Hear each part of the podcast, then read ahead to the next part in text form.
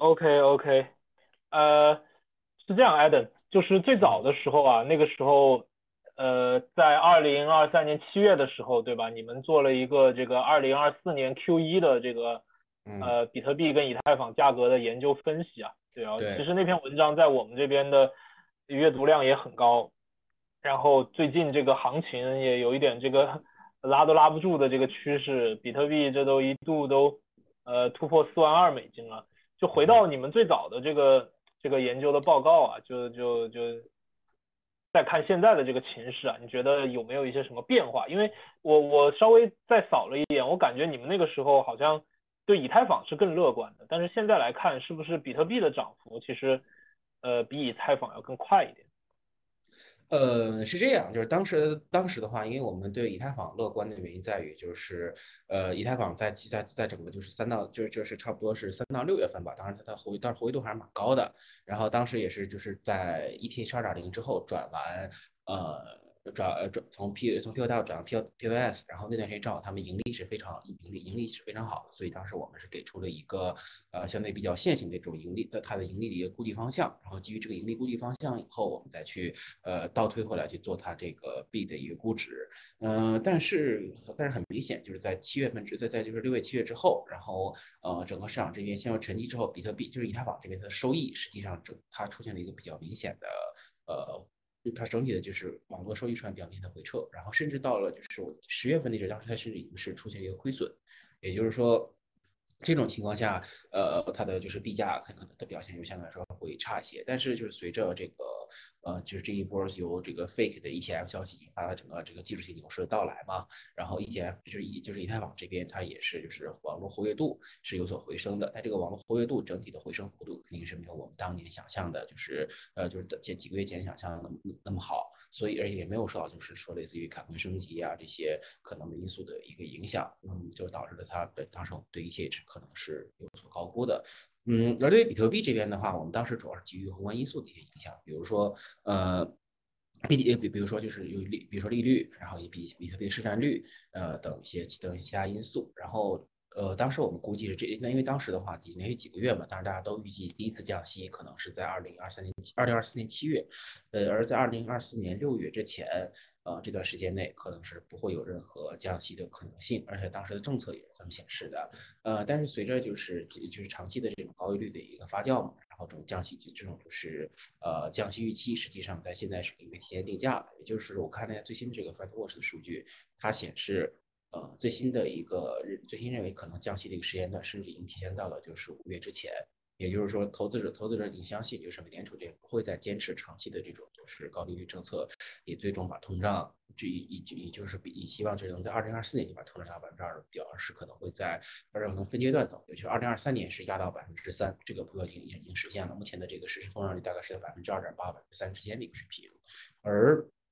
在二零二四年，它的目标可能是在百分之二点五、百分之二点八之间。然后，在二零二五年，它的目标，嗯，以求对经济这边的一个负面影响最小化。呃，这是投资者这边整体的一个定价的一个逻辑，这也是导致了短期内就是这种是加密市场这种流动性回归体现的一个原因。包括十二月这波涨幅，实际上也是虽然说是在在期权市场这边，就是我们自己定价时候是已经在已经已经有所预期了，但是这个涨幅来的时来速度，可能是要比我们现在呃就是。嗯，现现在现现现在来的这个要快很多，也就是说，我们本来应该是一月一月，我们本来预计是一月份会就是这个涨幅，呃，就这种超过比特币超过四万这个事情会发生，但是呃，现在这个整整提前了一个月，这也是让我们蛮惊讶，也是蛮惊喜的一个蛮惊喜的一个事情。对，OK OK，哎，登哥，你这个呃说话稍微慢一点，然后那个声音稍微大一点，可以，不然不然他那个录的可能会对。没事，呃，我看了一下，它有一个呃特点，好像是最近这一个月的纳斯达克的这个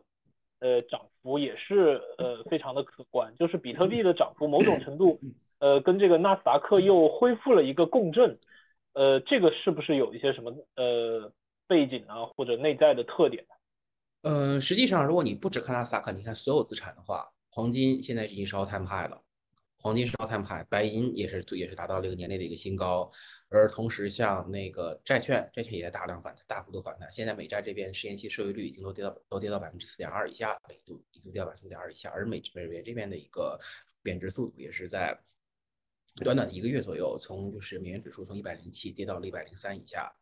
也就是说，这段时间这段时间内，就是呃，不只是纳斯达克和比特币，就是全市场都出现了一个大的浮涨。那这个原因什么？这个原因在于流动性的一个回归，也就是说，实际上市场市场之外有很多就是是相当于拿着美元待机的流动性和这种就是比较机动性的流动性，而不是说把这个美元提前存到这个货币基金里去拿着百分之五收益或者去买美债，他们直接就是拿着美元在这等，就是什么时候都不敢拿着美元在这等，然后你直到一旦一旦看到就是美元这边嗯就是收益不行了。就是收收益不行了，可能就是我现在就是存活期或什么的存定期收益不行了，就把钱提出来，提出来以后立刻就是去投入到像就是美股、加密市场，然后还有像就是黄金、白银，就是所有市场它都可能会债券都可能会投入。呃，类似的情况就是类似情况实际上是在每个周期结束的一个即将结束的一个末尾。都都可能会发生，因为就是周期结束的就周期周期的一个开始和末尾都会出现一个对资产这边的一个就是周期结束开始的话是会推是这种就是几何周期的开始，是会对资产这边的一个定价出现一个比较大幅的压制，这是因为投资者是广泛的一个流动性撤出的一个局面，他们把手中的所有高风险资产、中低风险资产都换成现金或者国债，然后拿去呃拿去做拿拿去存银行做抵押或者就是。拿去放贷，从就是以现金的收益为主，而在就是周期结束的时候，投资者又会拿着这些机动性的流动，就是机动流动性，相当于是这种现金流动性，重新回归市场购买所有他们可能购买资产做资产配置，同时的话去推动这整个市场，就是同时的话就是说是获取这种来自于风险资产上的一个收益，那么这就就会导致整个市场风险资产出现一个大幅度的一个普涨。是。呃，但是现在我看还有一些数据，呃，或者说是一些所谓的这个专业的机构的呃分析，因为昨天他我看到一个表嘛，好像对于明年这个美股的走势并不都是很乐观，他们好像呃，我看他们的分析在负百分之十到正百分之十之间，就是呃，好像有几家认为明年美股还会下调个百分之十到百分之五。但也有几家认为可能会上调百分之五到百分之十，这说明，呃，其实明年对于美股的这个涨幅并不是一个非常乐观的一个因素，主要好像还是考虑到一个经济衰退的原因，呃，这个你怎么看？呃，是这样，就是明年，呃，明年这边一旦降，因现因为现在情况就是，无论是呃美股还是加密市场还是黄金等，就是这种大宗资产其他市场，嗯的定价，他们都是。交易的一个是一个预期，因为实际上就是从以加密市场为例吧，现在我们看到这个现金流动性的回归，并不是那么明显。全这个市场从就是十月底吧涨到现在涨了一个多月了，但是全市场的这个现金流动性，也就是从一千二百美元左右，二一千二百亿美元左右附近上升了大概四十到五十亿美元。现在直到现在，就是 Glassnode 里面提供的数据都表明，整个市场这边的一个现金流动性。呃，还没有超过就是一千二百五十亿美元，这跟我们想先前想先前就是说是想象的这个牛市还是不大一样的。也就是说，这波牛市实际上主要来自于场内资金的一个博弈，以及市场对于杠杆的使用推，就是预期通过预期对杠杆使用，呃，然后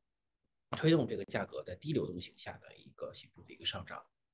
呃，因为你你因为其实我举个例子吧，就是像现在加密市场这边，你如果盯着现货这边的一个交易量来看，现货交易量是上升的，但是现货交易量整体是整体的一个水平仍然是低于低于二零二二年，甚至低于二零二二年十二月的一个水平。它现在交易量水平大概是在一个就是二零二三年三月，就是第一季度第一季度那阵的一个水平。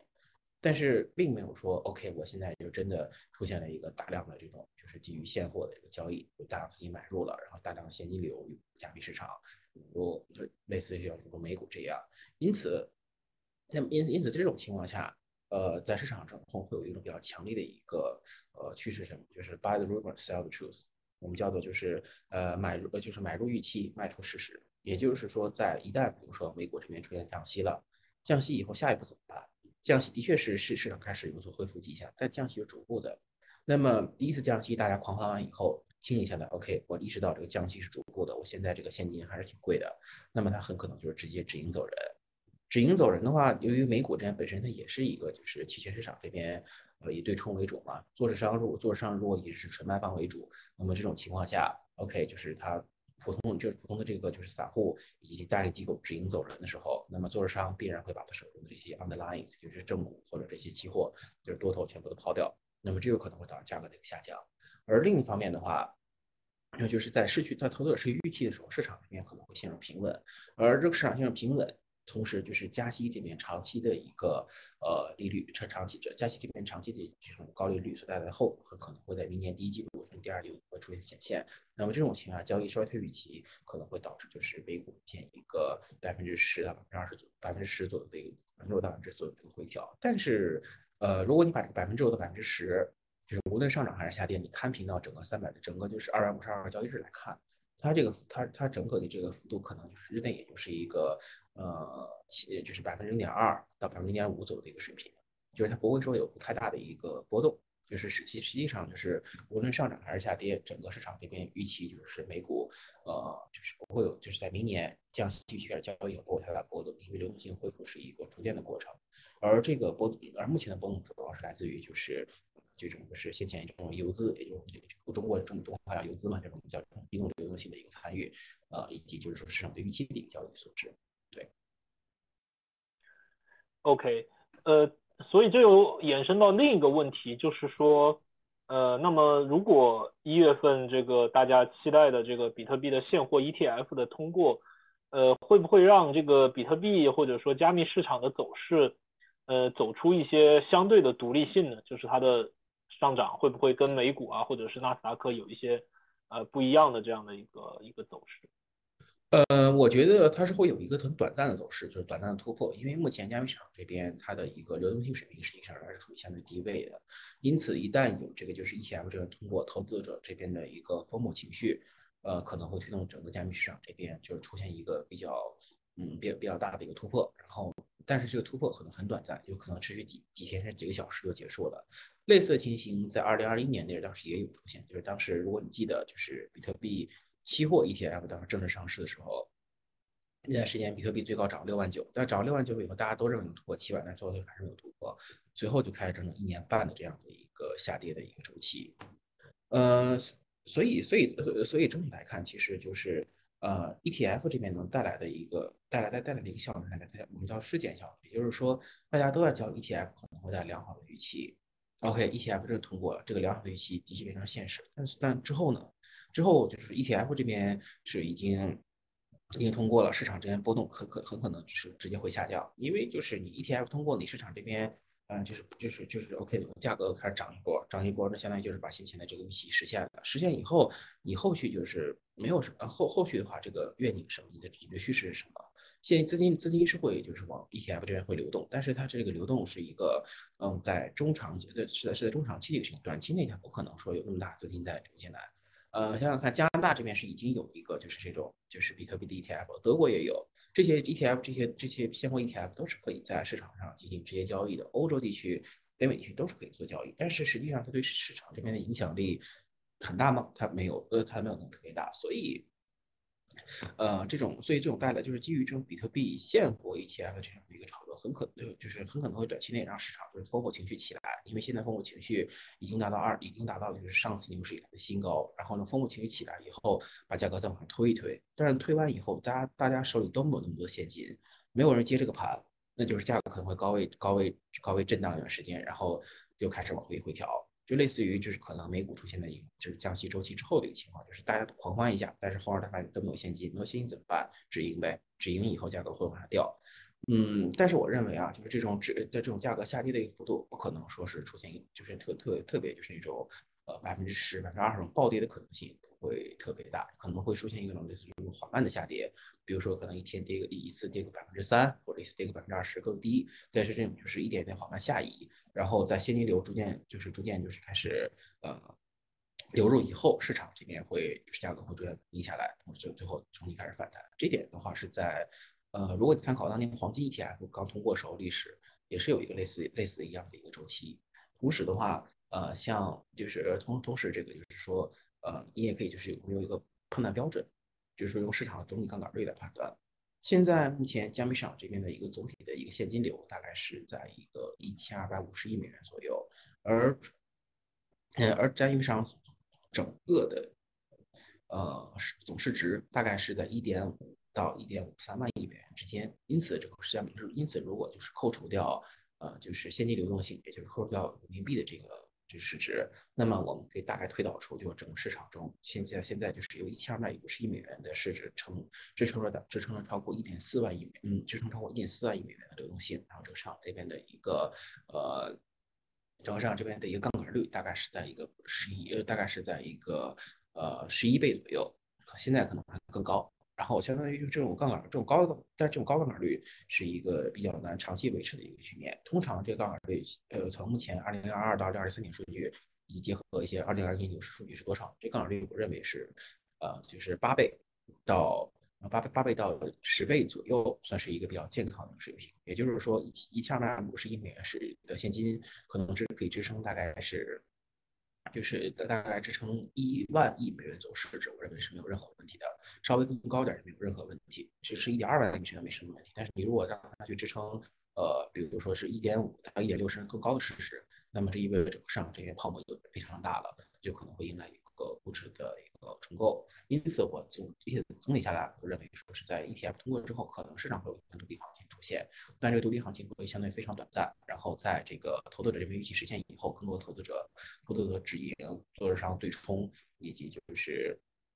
嗯，以及就是这个未来对对对未来情绪的一个对未来市场是宏观流动性的一个定价。都会导致整个市场这边出现一个呃出现出现一轮回调，但这轮回调嗯的一个底很可能是要高于就是我们先前的先先前比如说三万三万美元左右这样的一个底，然后呃随着资金的进来，整个市场的一个杠杆率下降，那么这个啊 B T B C 明年会有一个相对比较良好的一个表现，但具体就是说有多少资金明年能进到 B T C，然后能把这个资金能把这个就是 B T C 价格会在啊明年减半之后，也年底这个能推到多少？就是另一另一回事了，对。OK，其实上一轮牛市本质就是因为新冠疫情所导致的这个美联储的极度的量化宽松，呃，所所所带来的这个这个牛市，呃，所以它本质其实也是和这个流动性挂钩。那么，嗯，至少从你比如从你刚才的这个观测来看，你觉得明年？呃，这个比特币的价格想突破上一轮牛市的前高，是不是还是有一些困难？呃，是呃，我认为是这样，就是比特呃，如果想突破上一轮牛市前高，首先你需要几个几个呃共同点支持。第一，就是有大量资金重新就是流入到呃，就流入到加密市场，不仅是比特币，啊其他市场。然后这个资金的使用，资金的这个就是借贷费用，以资金的本身的这个使用费用要现在低廉。呃，那就意味着整个市场利率不能特别高，不能必须在百分之一以下，甚至到百分之零，这样才能会导致整可能会带来一个大量就是投资者这边就流动性不要钱，然后通胀，通常可能会就是反弹，那么可能会大量资金流入到就是加密市场以及股市等地方进行一个进行交易，无论是出于避险避险还是投机情绪都有可能。呃，但是的话，从但是从就是现在的情况来看，二零二四年面临情况跟二零二零年完全是不同的。呃，二零二一年牛市的一个基础是什么呢？就是二零二零年，整个美这整个就是呃美股这边释放出了将近整个美整个美联储这边就是持续持续以百分之零的利率，呃释放了将近一年的流动性，然后最终在二零二一年让币美股都迎来了一波大牛。嗯，但是这种场景的话，由于就是通胀目前现在还是美联储的通胀的是一种阶梯性调节，就是程序化调节，还是在持续之中，所以未来可可以可可以肯定的是，美联储这边即使调低利率，它也是一个很很它一个线性而且缓慢的过程，可能就是这个月降个二十五点，下个月不降，然后再下个月再降个二十五基点，一步一步的过来。经过了整整一年的时间，投资者这边也是投资者这边对于整个。呃，利率这边的一个定价也只是定价到了，呃，在明年年底的时候，相较于现在现在会降低一百二十五点左右，也就是说从百分之五点二五的利率降到了百分之四。但百分之四的利率低吗？也不低，就是现在目前国债这边反映的一个收益率大概也就是在百分之四到百分之四点二左右。因此，实际上这个就是市场这边整体的一个利率，并不会就是说是低到我们想象的 OK，这个利率能跌低到就是二零二零，就是可能是到这个呃。二零二一年，呃，二零二零年那样这个程度，因此，嗯，释放出来流动性是有限的。呃，但是但是相对于先前，我们有一个比较好的就是比特币现货可能 ETF 和以太坊现货可以及可能的以太坊现货 ETF 的一个通过。那么随着这些 ETF 的一个通过，就是他们在呃这种就是我们叫做这个资产的一个优先链条里的一个顺位提升。呃，以前的话就是的投资者肯定会就是会更倾向于就是只布置在就是布置就是不在不是放场口时候可能会只布置在像呃美股、美债，还有一些。些还有还有像黄金等资产之中，还有像一些大宗商品。但是像现在的，就从现在来看，投资者在布置这些布布置这些资产的时候，他可呃很可能会就是也会考虑到就是比特币跟以太坊这些资产，包括像现在美股的许多 ETF，就是他们这 ETF 即使是没有在嗯就是没有持有比特币的现货敞口，他们也有一些比特币的期货敞口。而且如果你观察就是美股这边 ETF 的一个交易情况的话，目前在嗯，泛外汇领域，也就是我们叫 PanFX，也就是呃，主要包括一些就是能跟全球流行挂钩的一些敞口，比如说像欧元、像这个像像欧元期货，还有像就是澳元期货等这些。现在的话，比特币的这个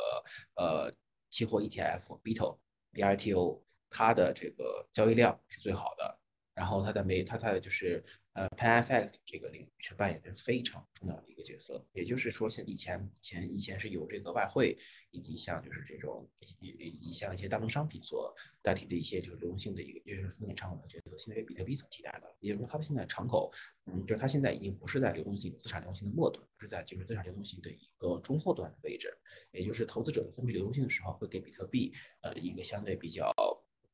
一一一个相对比较更高的一个相对相对先前两年更高的一个水位，那么这种情况下，就是比特币跟以太坊有大更多的资金去，就是比特币资金会有大量流入，其次就是以太坊。但是，呃，像其他的，像像其他的一些 altcoins，我认为就是这种因为合规问题，它很难有大量的资金就是从就是流入，可能会从比特币、以太坊这边上涨中，它能收到一点的一个呃一点一点就是收益吧。但是整体来说，可能未来大量资金首先是流入比特币。然后再会有一部分流入以太坊，然后最后再有剩下的一点渣子再流入到流入到这个 coins，然后那就意味着再加上比较高昂的这种呃就是资金呃比较高昂的这种就是这个资金使用的成本，因此比特币这边就是价格应该会有突破，但是很难突破前高，我认为是相对比较困难的一件事情。嗯，而对其他资产而言，比如像 ETH，像这个就是 altcoins，我认为呃突破前高可能会更更为困难，而且甚至像 altcoins 的话，我认为甚至。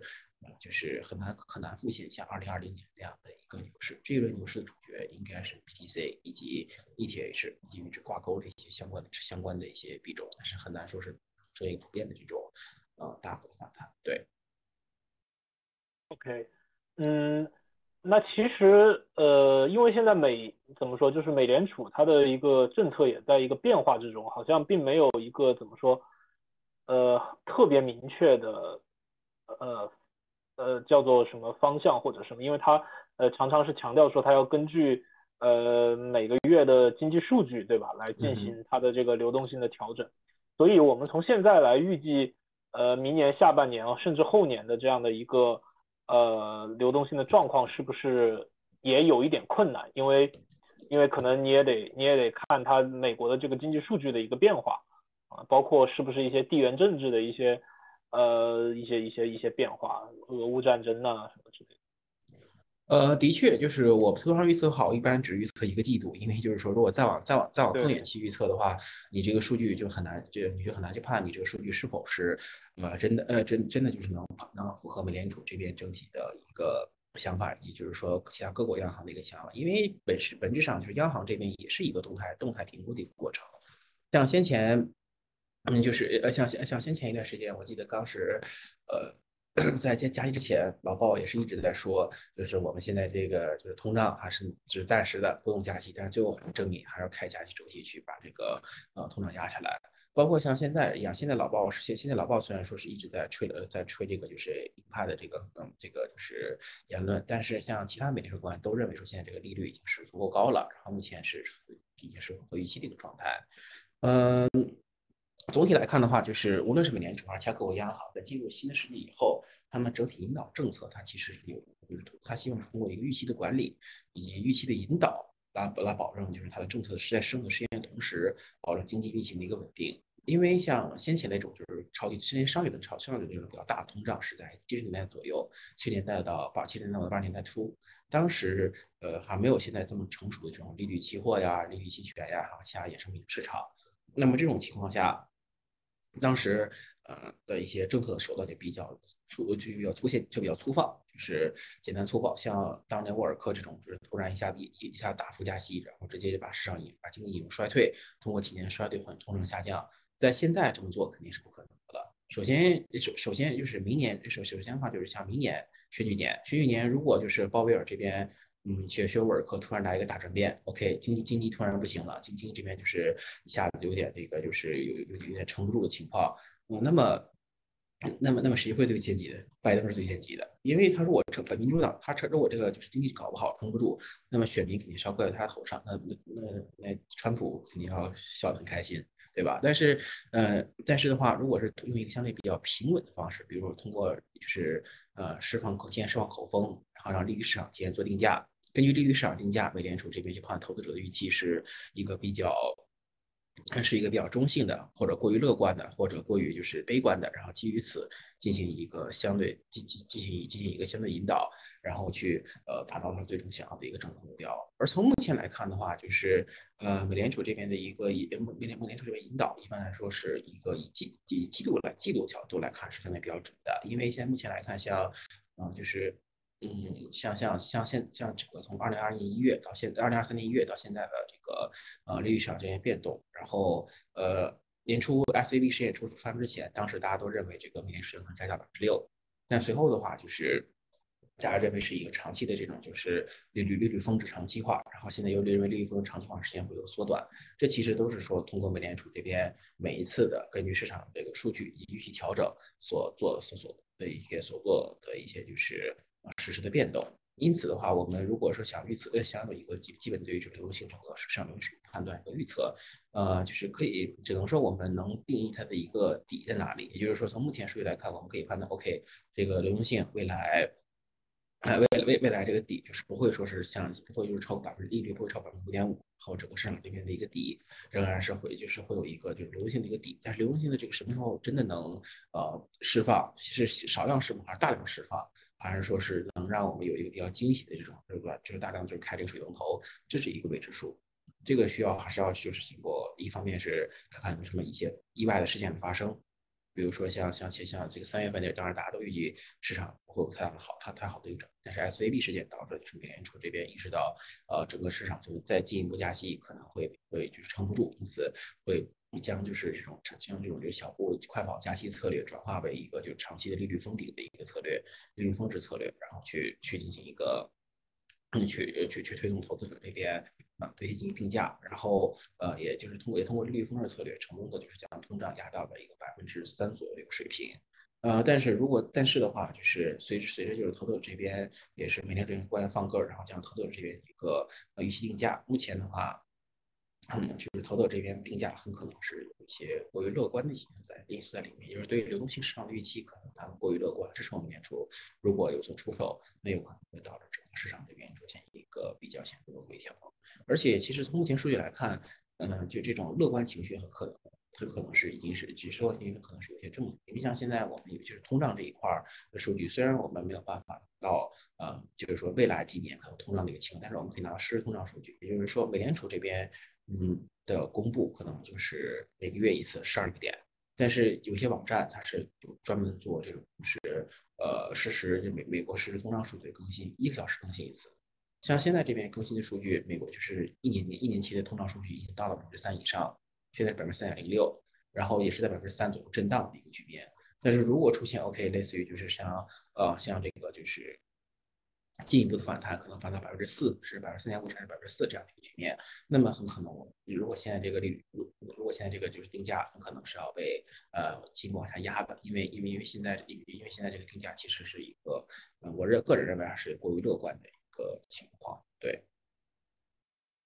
OK，呃，最后一个问题就是，呃，像现在中国跟日本的这种央行的政策或者说流动性的政策，会对加密市场产生影响？呃，是这样，中国呃，实上日本央行政策可能会，但中国央行我认为可能性比较小。首先就是中国央行它本身的一个就是懂都大家都懂都懂，它本身的一个就是央行的一个银行的一个独立性啊，本身它的这个政策的一个影响力实际上是不如就是那个呃就是美国央行和欧洲央行的，因为那时候欧洲央行就像澳联储、其他的这些就是主流国际化的国家的联储的影响力，甚至它的影响力可能还不如日本央行。嗯，其次的话就是说，像其次的话，像像中国和日本，就是这两个地方，呃，中国这边是有外汇管制的，有外汇管制就导致说他们就导致这个资金量大量资金很可没有办法第第一时间就是部署的话，就是就转移到加密市场或者就是从加密市场转出，那又导致又导致说整个市场这边就是像呃就是在整个中国市场对于币这边可能的影响。主要还是集中于先前的一些存量，因为先前就是在中国这边彻底改变，嗯，这对加密市场的政策以前，呃，呃，加密市场这边是有有一大量存量在，存量落在的，而且其实到现在就是在甚至对于就是一些交易所和一些就是地区而言，加密就是币这边，整个中国这边仍然是有庞大的一个存量用户，因此这些存量用户，呃，可能。可能会造成一些影响，但整体造成影响很明显，不就是从目前数据来看，很明显是不如欧洲、欧洲、欧洲市场和和北美市场的。而日本央行这边可能主要的影响影响影响在于啥？在于就是日本央行虽然说现在一直在坚持着这种超宽松的量化政策不变，嗯，但是如果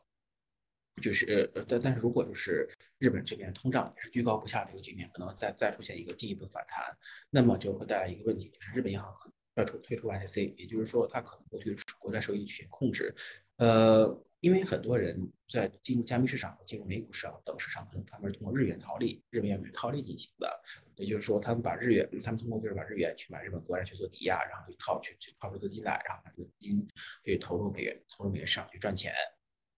通过日元美元套利，然后去去去做的这个结去去做的这个是。嗯，通过瑞通过日元美套利做做的这个就是这个呃这种投资的话，一旦遇到就是 YC 的一个退日本央行推出 YC，他们是他们去做抵押的国债价格就开始贬值了，国债价格贬值，那么他们肯定是需要提前规划就是今天的这个投资资金止盈或者止损的，要不然就是说是保证这边被 margin call。可不是开玩笑的事儿，所以，嗯，对这种情况下，可能如果日本央行这边有一些呃异动，比如说他突然宣布是决决定宣布就是要那个呃要退出 YCC，要要日本央行这边要开始加息了，这种情况下，呃，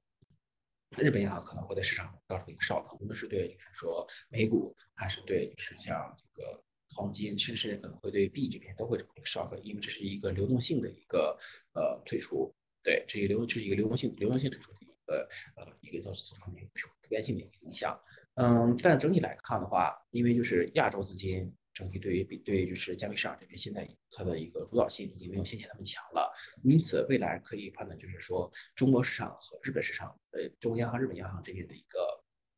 呃也一个就是呃政策可能会对加密市场造成影响，但是呃中国央行的造成影响应该是不如日本央行，而且整体的影响幅度相较于美联储、欧洲央行的。就会相较有限。OK OK，好呀。对，其实日本跟韩国还不太一样，就是他们的机构包括他们的这种投资主流加密货币的渠道其实非常流畅，然后他们也喜欢怎么说，就是持有，而不是像韩国的呃投资者他们做大量的这种短线的操作，他们更喜欢去持有一种加密货币。对。所以确实，我觉得，对我也我也觉得日本央行的一些政策有可能会对这个市场造成一些影响，对。但是短期我们肯定还是更关注，呃，美联储以及比特币 ETF 的两个进展，对吧？其实核心这个市场说简单也不是特别 不是特别复杂，就主要就是现在可能核心就是这两条的进展。嗯，是的，主要目前现在投资者这边定价也是定价在就是说，呃，美联储利率以及就是。比特币 ETF 的一个影响，因为因为从现在期权市场来看，我们期在期权市场这边有一个比较呃重要指数叫 Butterfly Index，就是蝴蝶中文名叫蝴蝶指数。这个指数是用来定价整个市场的不确定性的。嗯，可以观测到一点是，随着就是比特币 ETF 这边逐渐被定价，市场对不确定性定价实际上是在降低。也就是说，投资者预计呃在比特币 ETF 以降息之外，可能有额外的一些不确定性，会对市场造成一个。有点造成一个显著影响。而现在的话，就是即使是这种不确定性的这个定价水平是有所上升，从这个最低位的上，但它仍然是过一个平均水平。因此，就意味着市场这边对就是不确定性的一个定价，就是没有什么额外事件呃发生，而且就是说预期是没有什么额外事件发生。然后整体来说也是在预期呃在这个就是 ETF 现 ETF 结束以后，可能就是市场这边的一个平静，就是市场这边至少会有低波动时期的一个发生。对，现在现在可以是可以看到这些数据，但是，嗯，但是在之后会是否会有对市场里面造成一些额外影响，一些呃突发事件或者一些就是宏观上的事件，那么这就是一个另一个未知数了，因为现在市场来说并没有对此做出一定的反应。对，好呀好呀，行，那咱们今儿就聊到这儿，改天那个有一些什么有意思的事情的时候，咱们再再聊。嗯，行，没问题没问题，有啥有啥想问的随随时问，然后有时可就这样交流。好好好，哎好，登哥拜拜，拜拜拜拜，谢谢老吴。